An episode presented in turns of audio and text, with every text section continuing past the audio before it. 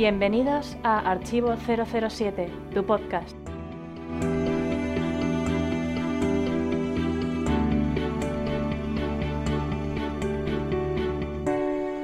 Bienvenidos todos al podcast 105 de Archivo 007. Soy Alberto, alias Clark, y esta vez queremos rendir tributo a los guionistas debatiendo sobre los argumentos de las películas. Pero antes de comenzar con el programa, vamos a mencionar quiénes han sido los principales encargados de escribir las historias de Bond.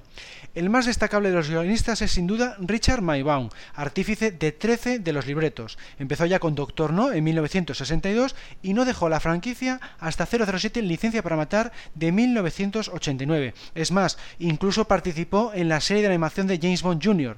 Entró a trabajar con el personaje porque Cavi ya había contado con sus servicios en varias de sus películas bélicas. Otro guionista importante fue Tom Mankiewicz, dado que participó en Diamantes para la Eternidad, 007 Vive y Deja Morir y El Hombre de la Pistola de Oro. Fue él quien incorporó una dosis mayor de comedia a la serie a petición de Sean Connery y Cavi Broccoli.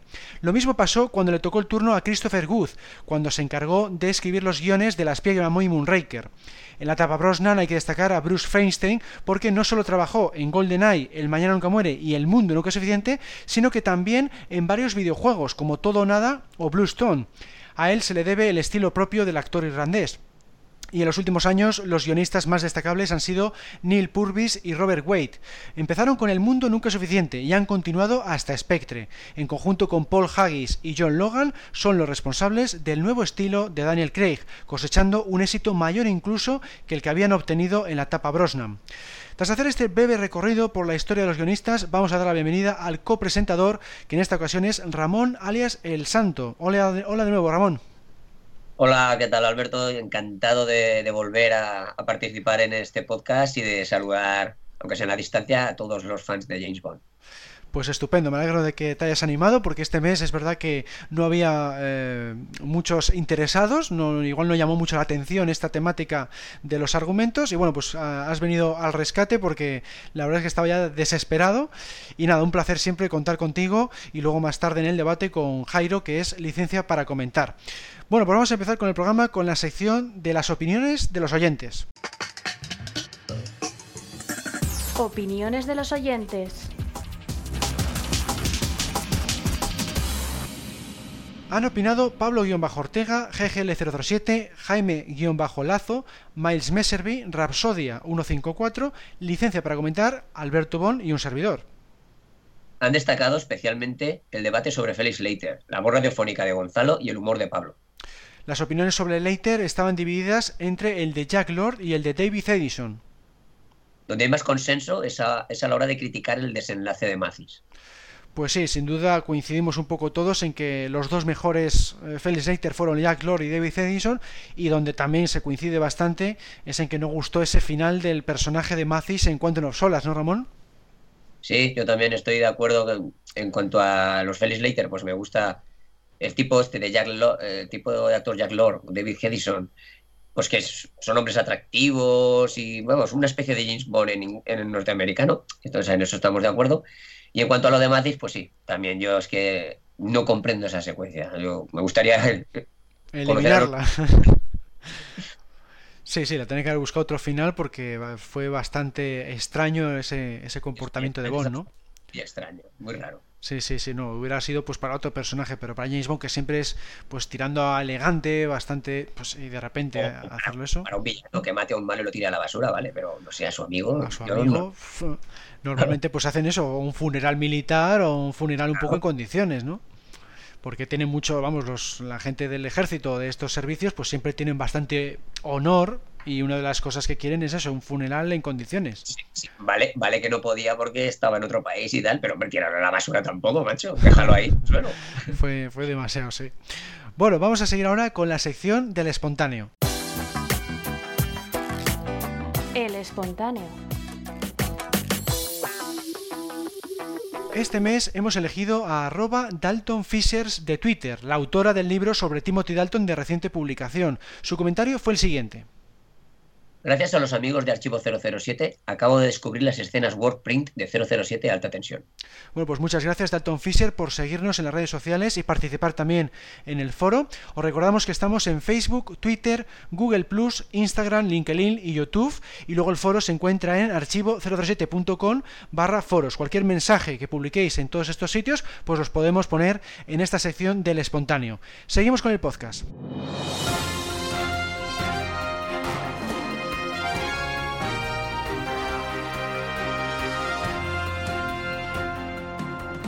Noticias del mes.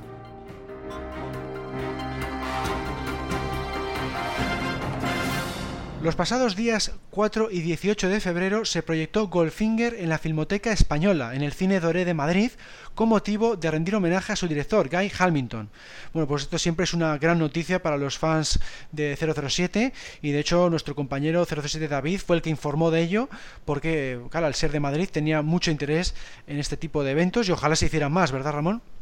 Pues sí, efectivamente, y además eh, que, que, pudieran llegar a otras ciudades que normalmente no llegan, porque claro, no todos podemos desplazarnos. Y a mí personalmente me hubiera encantado estar allí. Pero bueno, es muy bueno que se vaya haciendo porque mantiene el personaje, mantiene el mito vivo. Y bueno, vamos con otra noticia. Daniel Craig ha estado rodando con Hal Berry la película Kings, un drama racial sobre las revueltas acontecidas en Los Ángeles en 1992, tras la sentencia del caso de Rodney King. Pues parece una pena interesante. En principio eh, no sabemos mucho, pero hemos visto algunas imágenes y me parece interesante. Y bueno, está bien pues que Dani ha estado tanto tiempo sin hacer nada, pues eh, esté en acción. ¿Tú, qué esperas de ella? Pues la verdad es que no, no me atrae demasiado la, la, temática, no soy yo mucho de dramas y no, no creo que vaya, no creo que vaya a verla, vamos, tendría que ver primero el tráiler por si acaso, pero en principio no sé, no es una temática, yo ya sabes que tiendo más hacia la acción o la comedia y los dramas pues rara vez me, me atraen demasiado, vamos. Bueno, vamos ahora con Goldfinger, en concreto que eh, ya se pueden reservar las figuras de Goldfinger fabricadas por Big Chief Studios. Su precio ronda los 250 euros cada una. Se pudieron ver en, los, en la Birmingham Spring Fair, celebrada en los días comprendidos entre el 5 y el 9 de febrero. Bueno, pues estas figuras ya habéis visto seguramente en internet y en, nuestra página que tiene una calidad asombrosa, pero esto también deriva en que tenga un precio pues más elevado que de costumbre. Ahora mismo hay una iniciativa para eh, intentar mejores precios para los agentes de nuestro club, pero todavía estamos en, veremos. Tú que tú tenías interés en estas figuras, ¿no, Ramón?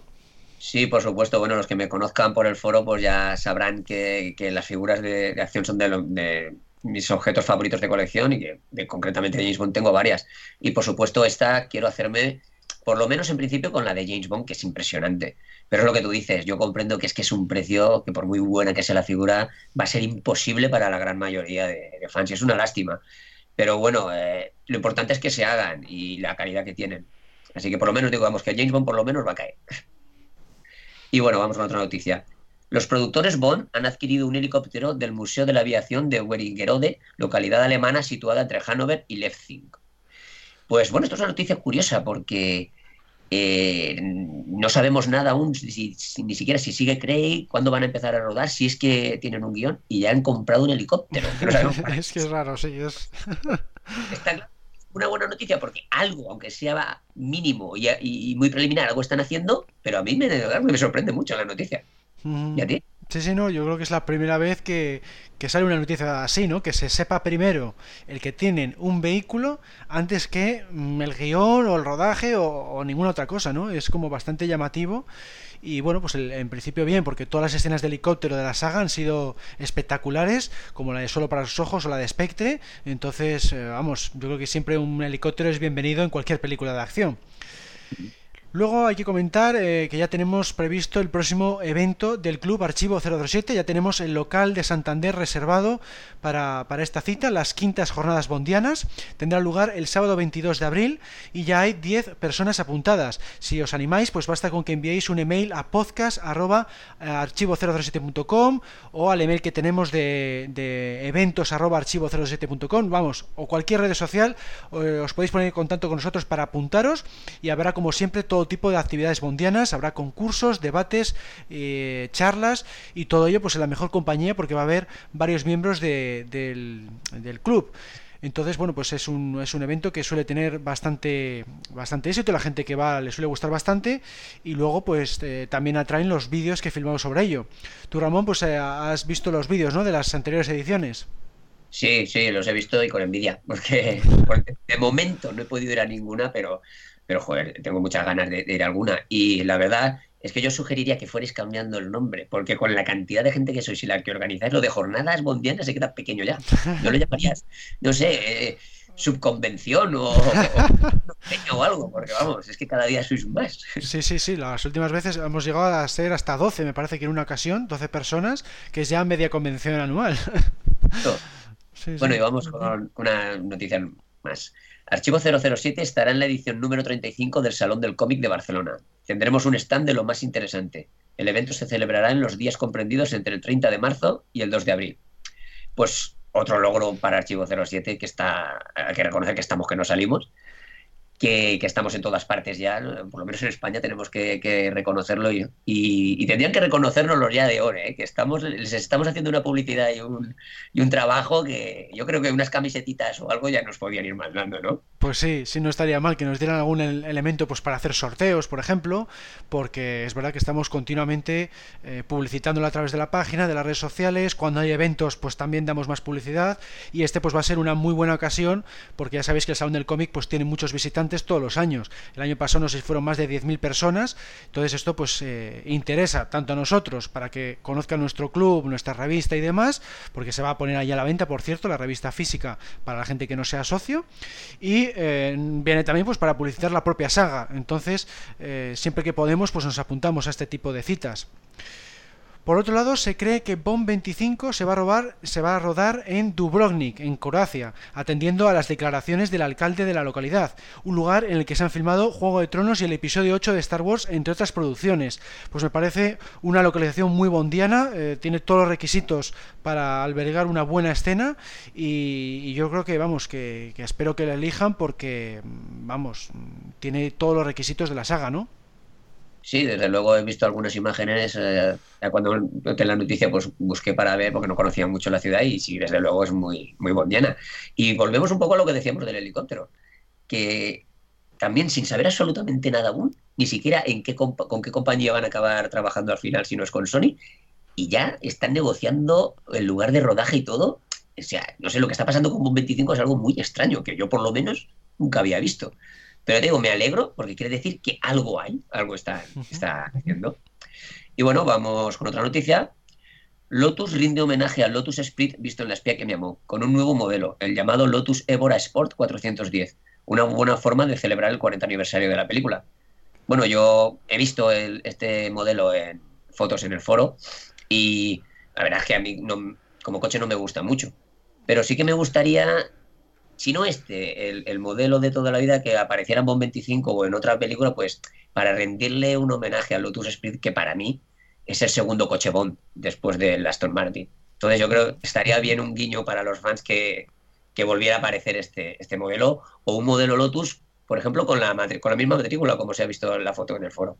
¿Tú qué crees? Pues sí, sí, porque es que Lotus Esprit eso es el, segundo coche de James Bond porque tuvo muchísimo tirón en la espía que me amó, volvió a aparecer de hecho en Solo para sus ojos, entonces eh, a mí me gustaría que apareciera este Lotus Évora porque bueno, eh, yo creo que le, puede venir bastante bien para una escena de persecución y, tiene un diseño que recuerda en parte a, ese Lotus mítico de los años 70, ¿no? Tiene ese color blanco, eh, con la carrocería en negro, con las... Mm, vamos, las piezas en negro y combinadas con el blanco, vamos, yo creo que puede, puede dar bastante juego. Por otro lado tenemos a Naomi Harris que ha recibido la Orden del Imperio Británico. En el acto declaró que apostaría por el regreso de Daniel Craig en Bond 25. Bueno, pues esto siempre es de enhorabuena para todos los fans de 007, ¿no? Ver a, a, cualquiera de sus intérpretes recibiendo premios y este es uno de los mayores galardones que pueden recibir los actores británicos, ¿no, Ramón? Pues sí, completamente de acuerdo. Eh, yo creo que a todos los que somos fans de, algo, sobre todo de alguna película o serie de televisión, llegamos a coger cariño a los actores y a la gente que participa en ella. Un cariño extraño porque no son familia, pero un cariño. Y entonces cuando les pasa algo positivo como esto, yo creo que nos alegramos todos en el fondo. Y pues sí, yo me alegro mucho por ella y, nada, y espero que gane la apuesta. Los fans españoles de Bonn estamos de enhorabuena, porque el Club Archivo 007 ha lanzado la revista de la asociación en formato físico. Consta de 48 páginas y será enviada a todos los socios agente 00. Los socios agente podrán disfrutar de ella en formato digital. El resto podrán adquirirla al precio de 5 euros, pero solo en eventos a los que acuda el club. Bueno, esto para mí es una maravilla, porque me parece un paso de gigante para nuestro club el tener revista física, eh, como pues por ejemplo lo tienen en el británico porque me parece que es eso, el, punto máximo que puede llegar el club, el, de, ser socio y recibir tu, tu revestita ahí, y mirarla y tocarla con las manos. Creo que, es un paso de gigante y que, que va a marcar un antes y un después en el club. Y además, bueno, he visto, por desgracia aún no la he recibido, pero he visto la portada y la portada es chulísima. Así que desde aquí, como sé que eres parte de ello y parte importante, pues te doy la enhorabuena y las gracias. Pues hay muchas, muchas gracias porque es verdad que, que participa bastante en la, maquetación. Esta vez me he encargado yo de ella y he escrito varios artículos. También diseñé la, portada que mencionabas, que quise darle un, toque distinto a la versión digital, pues por diferenciarla, por, porque va a ser en, formato físico. Y como bien dices, es todo, todo un logro para nosotros, ¿no? Una, asociación tan pequeña como somos, pues hemos conseguido el sacar esto adelante y es algo que queríamos todos desde el primer día, ¿no? Lo que pasa es que al principio no podíamos porque éramos muy pocos socios y ahora ya que somos unos cuantos, pues, pues hemos visto eh, que, que, se podía hacer y nada, pues esperamos que cuando lo recibáis, pues que os guste tanto como lo que veníamos haciendo en la revista digital. Y ahora seguimos con el podcast. Atención a todas las unidades, atención, el debate comenzará en 3, 2, en este programa queremos debatir sobre los argumentos aparecidos en la saga. Para ello contamos con la participación de Jairo, alias Licencia para Comentar. Bienvenido de nuevo al podcast. Eh, pues un placer volver a participar en el programa con tan distinguida compañía y poder hacer uso de mi licencia para comentar. Estupendo, pues un placer también para nosotros contar contigo de nuevo, que has participado ya en unos cuantos programas.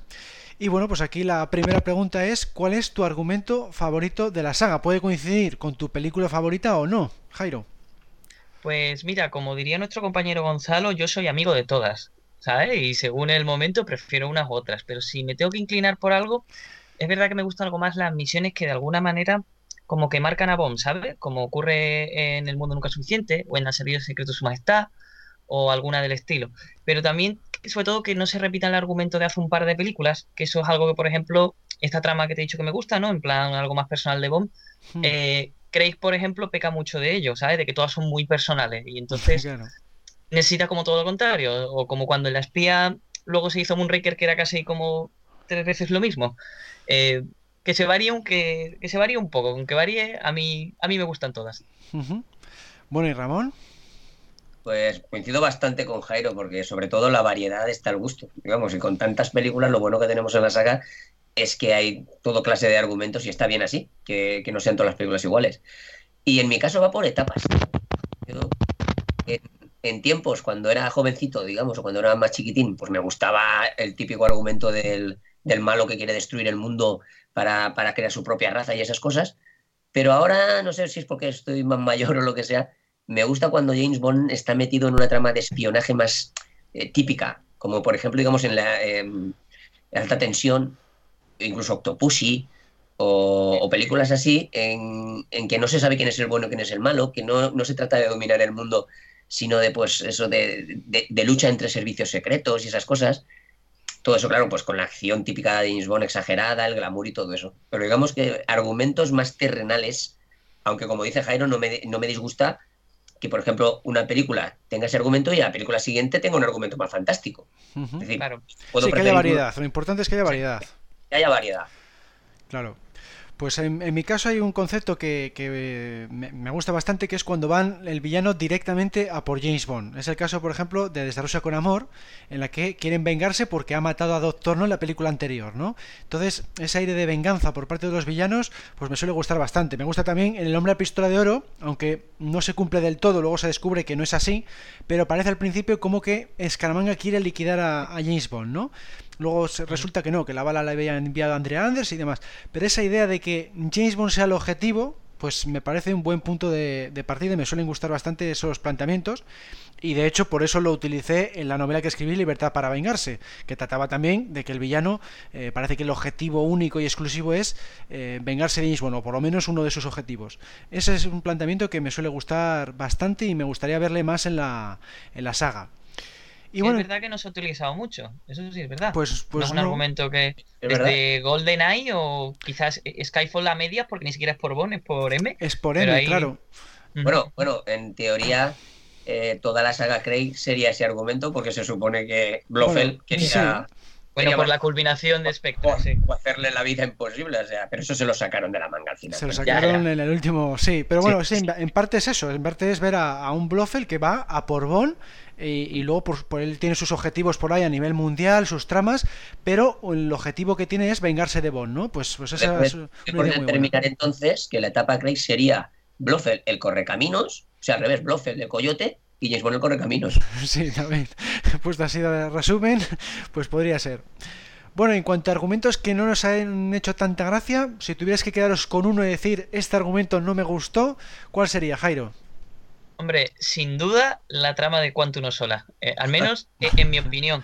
Porque pretendía ser una vendetta de Bond, pero se ve mezclar los chanchullos de Quantum y es que no está ni en una cosa ni en la otra. Yo es que no le veo que, enganche y, aunque yo entiendo qué es lo que querían hacer, o sea, entiendo el argumento en sí, pero es que no lo han conseguido plasmar, se ve, se ve tosco. Luego es verdad que, como ha dicho también antes Ramón, eh, lo del villano así que me, la, me lo ganómano, que es rico, que quiere destruir el mundo y todo ese, como por ejemplo la espía o el Moonraker, también se me hace que para su época estaba bien, pero a mí a día de hoy se me hace un poco ya repetitivo, un poco cliché. Eh, pero bueno, precisamente con ella se enganchó Ramón, ¿no? o sea que en su momento funcionaba. Y bueno, Ramón, ¿tú qué opinas? Bueno, pues yo lo primero que tengo que decir es que os aseguro, os doy mi palabra, que no he hablado con Jairo primero. Porque, es que eh, voy a elegir cuánto uno sola también. No, mira, qué casualidad. De 25 películas. Es que, es que estoy de acuerdo. Además de que estoy de acuerdo en lo que ha dicho, en que es un argumento en esta película que no, que se queda en el aire, digamos que no está en tierra de nadie que es la venganza, pero sí, pero no. Eh, la trama de, de, de, Quantum pero tampoco tiene mucha importancia. Es decir, el argumento es muy flojo. Y luego, eh, la, aunque yo no dudo que hoy en día la escasez de agua y el que tenga el agua es el poderoso y tal, yo no dudo que eso en la vida real sea importante, en el mundo fantástico del cine no es muy llamativo, no es un plan muy espectacular para un villano. Sí, hubo muchas críticas al respecto, sí. Claro, exacto, es una cosa como muy terrenal, muy decir, James Bond que, se ha metido en unos galeos y en unas historias impresionantes, hmm. esa motivación del villano me parece muy floja. Y luego eso, toda la película, es que el argumento es muy flojo en sí, no está estirado del final de, de, Casino Royale y es como eso, como que no tenía ni idea muy bien por dónde tirar. Ahí le has dado, estirado, esa es la palabra, estirado. Sí, eh, daría eso, pues igual que Jairo, ¿cuánto? Yo iba a decir esta de 007 licencia para matar, porque, claro, si te pones a analizarlo, pues James Bond solamente tiene que liquidar a Sánchez por venganza, es como un planteamiento muy, muy sencillo, y, luego, bueno, pues como se complica el tema con, los agentes de narcóticos de Hong Kong, bueno, pues al final decide eh, hundir toda la organización desde dentro, ¿no? Entonces mejora un poco la cosa. Pero la idea de partida de que solo sea liquidar a, un villano y que encima el MI6 no se lo permita y se lo prohíba y vayan en su contra, pues mm, nunca, nunca me ha hecho mucha gracia esa, esa idea de partida la película en sí, pues me resulta entretenida, tiene muy buenas escenas de acción, pero que, se le vea tan fuera de sí, eh, fuera del MI6 y que sea un objetivo eso, tan sencillo que lo podía haber resuelto con cualquier mm, cosa, ¿no? Le pone un coche bomba y ya estaría resuelto. Eh, es como demasiado... Yo hubiera puesto que el MI6 le encargara destruir toda la organización, que es lo que acaba haciendo, ¿no? Pero desde un principio es solo matar a Sánchez, entonces parece como un objetivo muy sencillo para, para alguien como James Bond. Sí, yo claro, hasta, pero cierto punto. Solo... Sí, sí, habla tú, Ramón. gracias. No digo que hasta cierto punto coincido, aunque es una película que ha ganado con el tiempo y que me gusta y lo reconozco, pero coincido en que siempre me ha parecido, ya te digo, siempre estando bien, pero que como que era poca cosa para James Bond, lo que hmm. hablábamos antes. Eh, James Bond metido en un asunto de narcotráfico, que yo no, son peligrosos y son muy, muy violentos y lo que sea, pero un asunto de narcotráfico me parece que está fuera de su campo, que es como mandar a Superman a detener a unos, a unos ladrones de bancos, o algo así. Eso mm, me suena, fíjate, tengo un déjà vu de que esto ya lo hemos comentado, además me parece que también lo hemos comentado en otro podcast contigo, Ramón. Puede ser. Pero lo de la, trama de licencia y a ver, claro, lo podía haber liquidado en 20 minutos de película, pero la gracia es que Bond tiene que hacerlo solo, se tiene que utilizar su ingenio, no, no cuenta con no cuenta con el respaldo del MI6 detrás, por eso la trama se complica tanto, porque tiene que, que, cargarse desde dentro, y para cargarse desde dentro se tiene que hacer amigo del villano y asegurarse que el villano sospeche que él es el que le está saboteando. Así que, como idea, me parece muy original. No, y como idea es muy original y estoy muy de acuerdo, pero me refiero que siempre que la veo, veo un argumento más como una película de acción de los 80, pues del típico de Charles Bronson o de, pero mejor hecha, claro, o de Charles Bronson o de aquellas películas de acción de, de un tío, pero que no necesita ser un superagente secreto que de James Bond. Que digo que no está mal, porque haciendo una película cada tantos años, llevando 25 películas, pues que una sea bastante diferente a las otras tampoco pasa nada. Claro. Me refiero a eso que sí que destaco, que siempre que la veo digo, venga, tío, que eres James Bond. Y estos son unos matados narcotraficantes que, te has cargado a tiburón, tío. Entonces, que has destruido a gente que intentaba provocar la Tercera Guerra Mundial. Sí, sí, se, le queda corto, ¿no? Veo más ahí, digo, déjale eso a Don Johnson de Corrupción en Miami, que, le, está más en su, en su ámbito.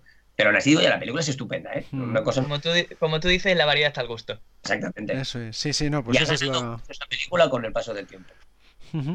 Pues eso es lo que a mí me, parecía del, argumento de licencia para matar, pues eso, que en general está bien, pero igual para James Bond pues no tanto, ¿no? Se queda un poco corto, luego mejora, a medida que pasan los minutos mejora, porque se acaba infiltrando en la organización, ya es algo más de espionaje, ¿no? Meterse como un agente doble, pero bueno, mm, se puede quedar un poco corto si lo analizamos desde, desde ese punto de vista. Y bueno, ahora os iba a preguntar, ¿qué hecho histórico consideráis que podría haber venido muy bien para una película de la saga, Jairo? Hombre, a ver, a mí esta saga me dobla en edad. Eso es importante decirlo porque no, no, no tengo yo memoria para tirar de, de, mi edad para atrás, ¿no? del 90 para atrás. Así que hecho histórico así antiguo igual no, pero más reciente, el tema de la independencia de Escocia sobre Reino Unido, por ejemplo, podría valer, ¿no? Como argumento de una película en la que Bond descubre que Mm, no sé, una organización está instigando a los escoceses para desestabilizar Reino Unido y luego, mira, podría estar ahí detrás Spectra o cualquiera otra, ¿no? O, lo mismo con lo del Brexit, lo mismo, este, a nivel europeo, que eh, quieren sacar a Reino Unido de Europa para desestabilizarlo. Por ahí podrían hacer una película. Pues mira, no estaría mal, ¿no? ¿Ramón? Bueno, a mí eh, no me dobla la edad, la saga. pero, pero, pero nací después que empezara, eso sí. No, bueno, eh, he estado pensando estos días porque también era algo pues, que no se me había ocurrido nunca, pero... Y creo que pues un, buen elemento que, no llegó a utilizarse del todo para mí sería la caída del muro de Berlín. Ah, pues oh, mira, buena idea. Claro, que en, alta tensión está el muro de Berlín y es, importante, y luego creo que fueron dos años después o así cayó, o lo tiraron.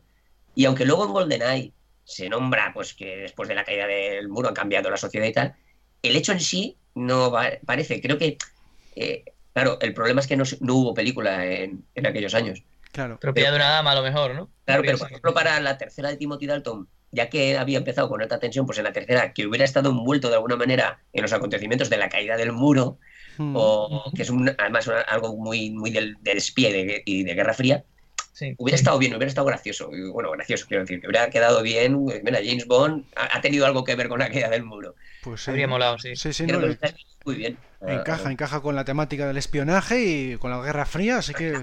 Hace una película y descubrimos que en realidad el muro se ha, caído gracias a algo que ha hecho James Bond. Por ejemplo, pues sí, sí, no, no estaría mal la idea. A mí me hubiera gustado que hubieran jugado más con la idea de, de Wikileaks, pero eh, a la inversa. Por ejemplo, que un hacker consiga información de una red terrorista y Bond debe protegerla y destruir a esa organización. O sea, como que se, mm. puede infiltrar en esa organización gracias a que un hacker ha conseguido documentos de, un organismo de estas características, ¿no? Sería algo también pues muy eh, novedoso, muy reciente. Sí. Aunque en parte se ha visto con el tema de Silva, ¿no? Que también es un hacker que se ha metido, ha, ha cogido la lista de agentes secretos del mundo. Bueno, tiene también un remalazo pero yo lo hubiera planteado igual de esa forma para que Bond tenga que eh, estar protegiendo a ese hacker o a esa hacker. Podría ser una chica como Natalia Simionova en GoldenEye, ¿no? Que la tenga que proteger porque ha conseguido información vital de, un organismo terrorista. Bueno, si hay que proteger a una chica como, como las conozco, como voluntario. ¿eh? Sí, sí, yo le secundo. Bueno, ¿y qué tipo de amenaza por parte del villano os gusta más? ¿El narcotráfico? ¿El tema de los recursos naturales como en cuanto uno sola o el hombre de la pistola de oro? Eh, ¿Los satélites? ¿Lo de que se va a provocar la tercera guerra mundial? ¿Cuál, ¿Cuál es la amenaza que más os gusta, Jairo? Hombre, ya hemos dejado claro que de cuatro uno solas no. Eso ya descartado.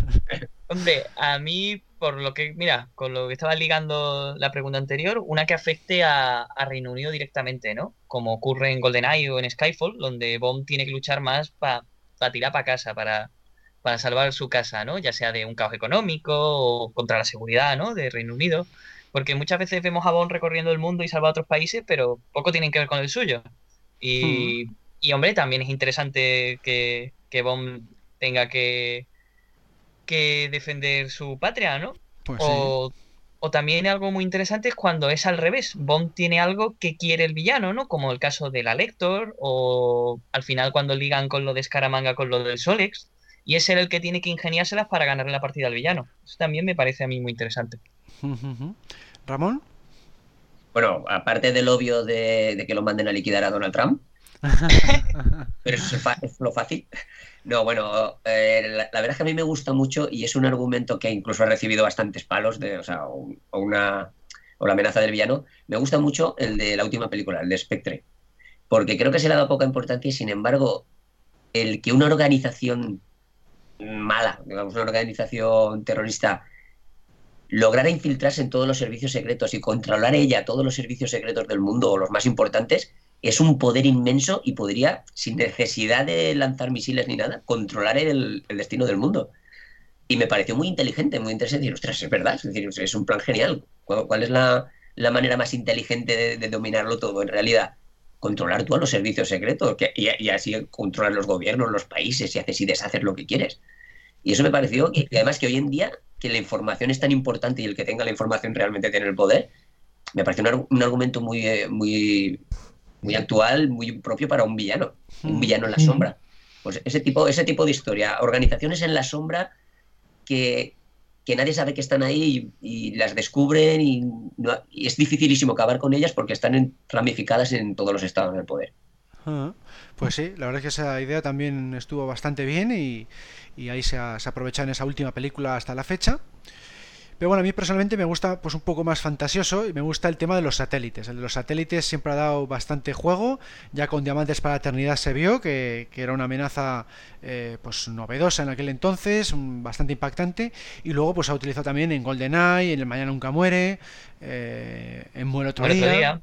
Está, está bastante bien. El tema de los satélites ha dado bastante juego porque obliga a James Bond, pues eso, a, enfrentarse a un poder tecnológico increíble. Y, bueno, pues ese es el estilo que yo le veo muy, muy apropiado para James Bond, ¿no? Que se enfrenta a algo muy, muy tecnológico, casi tirando a futurista y da lugar pues a escenas bastante espectaculares porque a mí por ejemplo sí me gusta el que le, persiga el rayo láser de, de muerto día del satélite pues me parece espectacular y ese es el, estilo que más me para que se diferencie más de otras cintas de espionaje o otras cintas de acción. Eso no lo vas a ver en una de Jason Bourne o en una de John le Carré. Eh, eso es más propio de James Bond ¿no? entonces yo busco que se diferencie de otras sagas a raíz de eso a raíz de inclinarse hacia la fantasía ya, pero ves, en ese punto, que, a ver, cada uno tiene sus gustos y yo respeto los tuyos, ¿vale? Pero quiero decir que en ese punto, igual que decíamos antes que a lo mejor en licencia para matar James Bond estaba fuera de, su ámbito, porque los villanos eran narcotraficantes y eran poca cosa para él. A mí lo de que lo persiga el rayo también me parece que está fuera de su ámbito, pero al revés. No es lo que tú has dicho. Sí, demasiado fantasioso, claro. Claro, es espectacular imagino que debería estar ahí es el Capitán América con el escudo. Anda que no. Claro. Claro, algún superhéroe para detener eso, pero no un agente secreto, por muy especial que sea. Pero bueno, ya digo, es cuestión de gustos. Y menos mal claro. en esta franquicia disfrutar de todos los gustos. Hmm. claro, es que claro, recuerda que claro va a contracorriente. pues sí. acabado. Bueno, y ahora otra pregunta que os iba a hacer es si os hubiera gustado ver a James Bond como agente doble, eh, pero agente doble en el sentido de que se tenga que ver obligado a elegir entre cometer delitos para mantener su tapadera y luego seguir la pista de los villanos para conservar la confianza del MI6. ¿Cómo ves este planteamiento, Jairo? Hombre, a mí la verdad es que la idea me gusta, pero hasta cierto punto. Es decir, por ejemplo, en Licencia para Matar, sea por delante a todo el que le haga falta contar de, de llevar a cabo su plan, ¿no? Pero es verdad que no hay una verdadera víctima inocente, ¿no? No hay un civil al que tenga que quitarse de en medio. Como él mismo, como comentan en Alta Tensión, donde él dice que solo mata a profesionales, ¿no? Pues un poco de ese estilo. De hecho, creo recordar que en Trigger Mortis puede ser, eh, Bond tiene como que matar a un recluta, a un chavalín que le ha pillado mientras escapa de, de su prisión. Y tiene que elegir. Sí, exactamente. Y tiene que elegir si matarlo o no. Y nos da a entender que lo mata, pero luego un par de capítulos más tarde vemos que no, que solo lo ha noqueado y está mordiendo en una taquilla.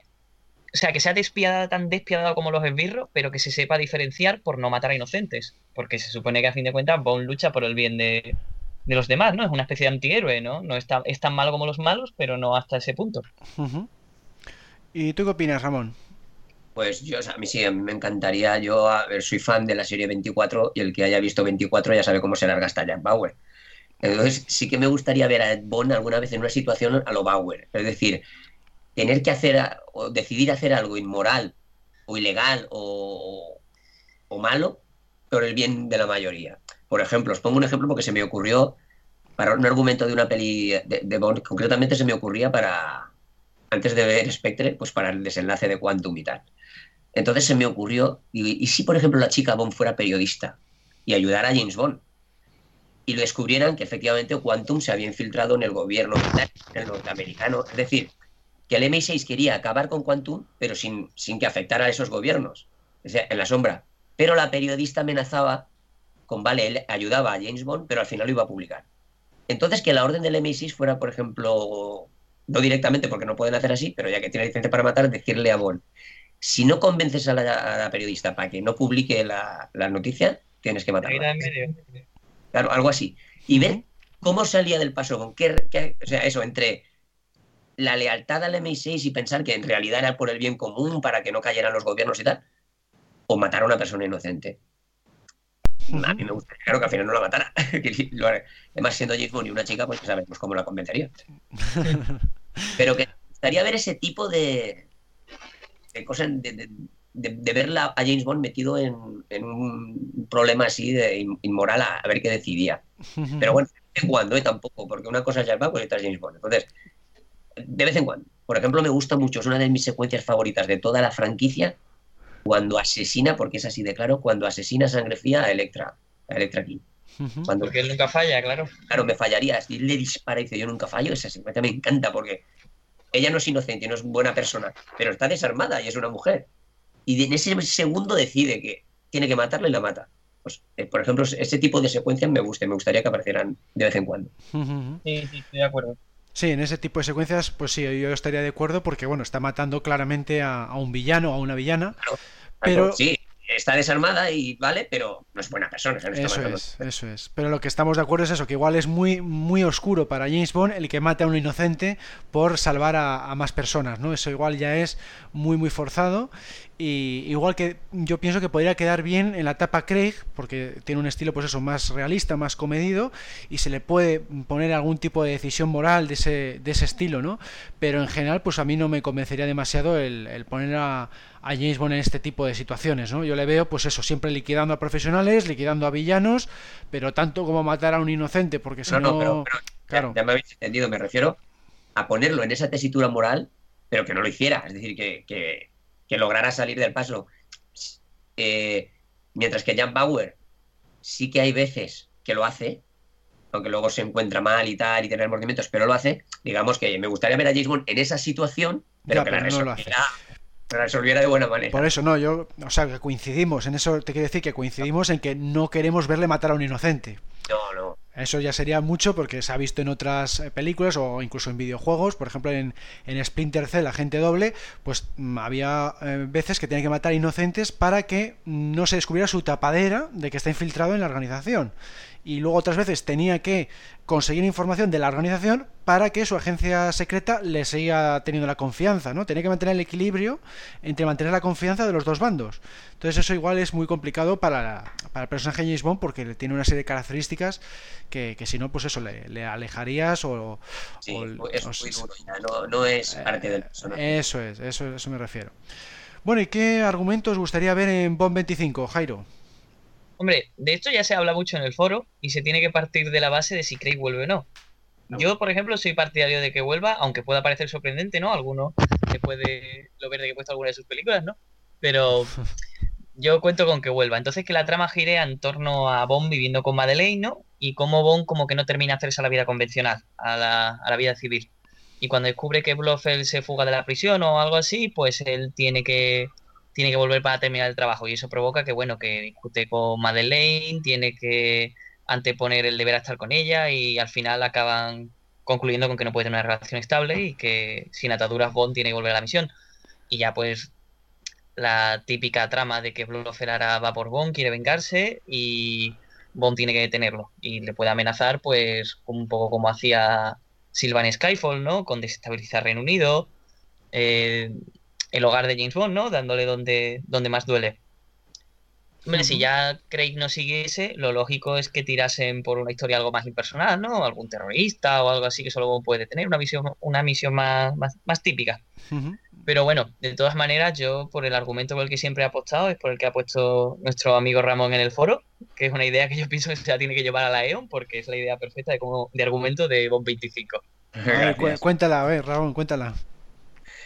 No, bueno, está, está en el foro y eh, resumiendo, porque estoy de acuerdo con Jairo, si vuelve Craig, yo quiero que siga la trama, ya que ellos mismos han hecho que todas las películas estén conectadas, pues una más también, o sea, decir, pues que sigan todas. Y que fuera eso en torno al otro enfrentamiento con Blofeld o enfrentamiento final. Entonces mi argumento, resumiendo, era empezar la, la película, la secuencia pre por ejemplo, pues con Bond retirado viviendo con Madeleine en una isla paradisíaca. Me había imaginado que incluso en, en la finca GoldenEye, en Jamaica. y, y, que recibieran un ataque, sobrevivieran y entonces pues se pusieran en contacto con el M6 y le dijeran pues que ese ataque ha sido obra de, de Spectra, que, que aunque no tenga Blofeld esté en una prisión de alta seguridad, pues sigue en activo. Y nada, y pues si fuera eh, Bond pusiera salvo a la chica, tuviera que volver a la MI6 para, para, acabar con Blofeld, que se escaparía, y bueno, si os interesa un poco más, pues lo podéis encontrar en el, en el foro. Y, nada, pues eso, que, tuviera relación con, con, con, todo lo de Spectre y con Blofeld. Y, para mí que fuera la última de Craig y que acabara así. ¿Y, acaba matando a Blofeld o no? Sí, claro, claro. Sí. En este caso sí, porque sería la última de Craig, ¿no? Exacto, acabaría matando a Blofeld, destruyendo totalmente a Spectre y entonces él ya retirándose feliz con la chica o diciendo, bueno, pues ya está, ya, ya me puedo ir, ya, ya está todo acabado. ¿Ves tú? Yo en el final difiero un poquito porque, claro, teniendo en cuenta, yo igual que tú, pienso que debería ser la última y que ya la siguiente, Craig, pues ya no está, hay otro actor, pero para darle pie a ese actor, yo al final pondría con que Bond mata a Blofeld y como ha tenido que dejar a Madeleine, ha tenido, como estaba comentando yo antes, ¿no? Tiene que dejar a Madeleine eh, porque el deber va antes que otra cosa, ¿no? Y al final, pues vemos a, a Bond mirando en la distancia, a Madeleine en su casa feliz y contesta, y, en voz, y él esboza una leve sonrisa, así en plan triste, como diciendo: He tenido que sacrificar el estar con ella para que ella sea feliz y para volver a mi trabajo. Y ya, pues, como que vuelve al servicio.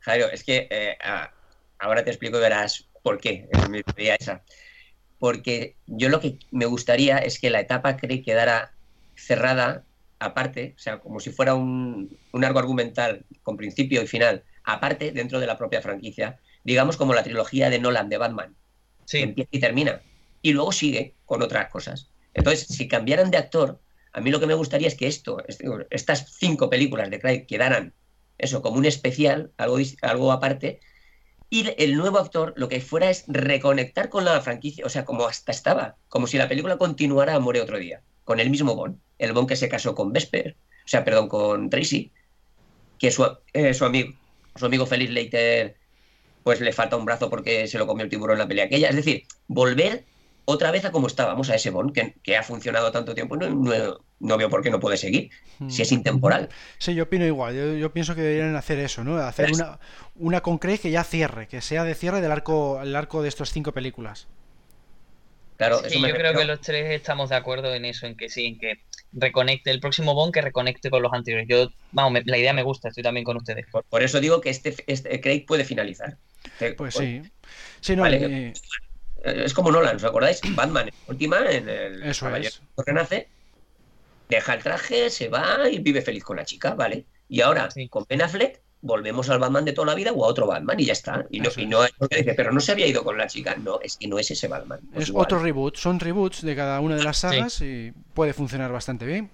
¿Eh? En cuanto a mi argumento, pues sí, yo había pensado algo parecido, pues que, que Blofeld se escape de la cárcel, eh, Bond oculta a Madeleine para que no pueda hacerla nada y se pone otra vez al servicio del MI6 para liquidar a, a Blofeld. Entonces esta vez ya le liquida definitivamente y ya puede regresar con la chica que le estaba esperando pues en, donde estuvieran viviendo, ¿no? Entonces yo creo que ese sería pues el, final perfecto para la etapa Craig, un final en el que acabe con, con esta chica, con Madeleine y que haya liquidado a Blofeld. Entonces queda el arco cerrado y luego pues me gustaría que se volviera al estilo que se había visto en, las películas de Brosnan hacia atrás, con, pues, con un poco más de fantasía, unos más gadget, un poquito más de humor, eh, otro, otro, o sea, volver al estilo más clásico, no el estilo, eh, vamos a decir, mm, crudo y realista de Daniel Craig. Para mí sería lo ideal eh, volver a, ese otro estilo, vamos, lo que habéis comentado vosotros.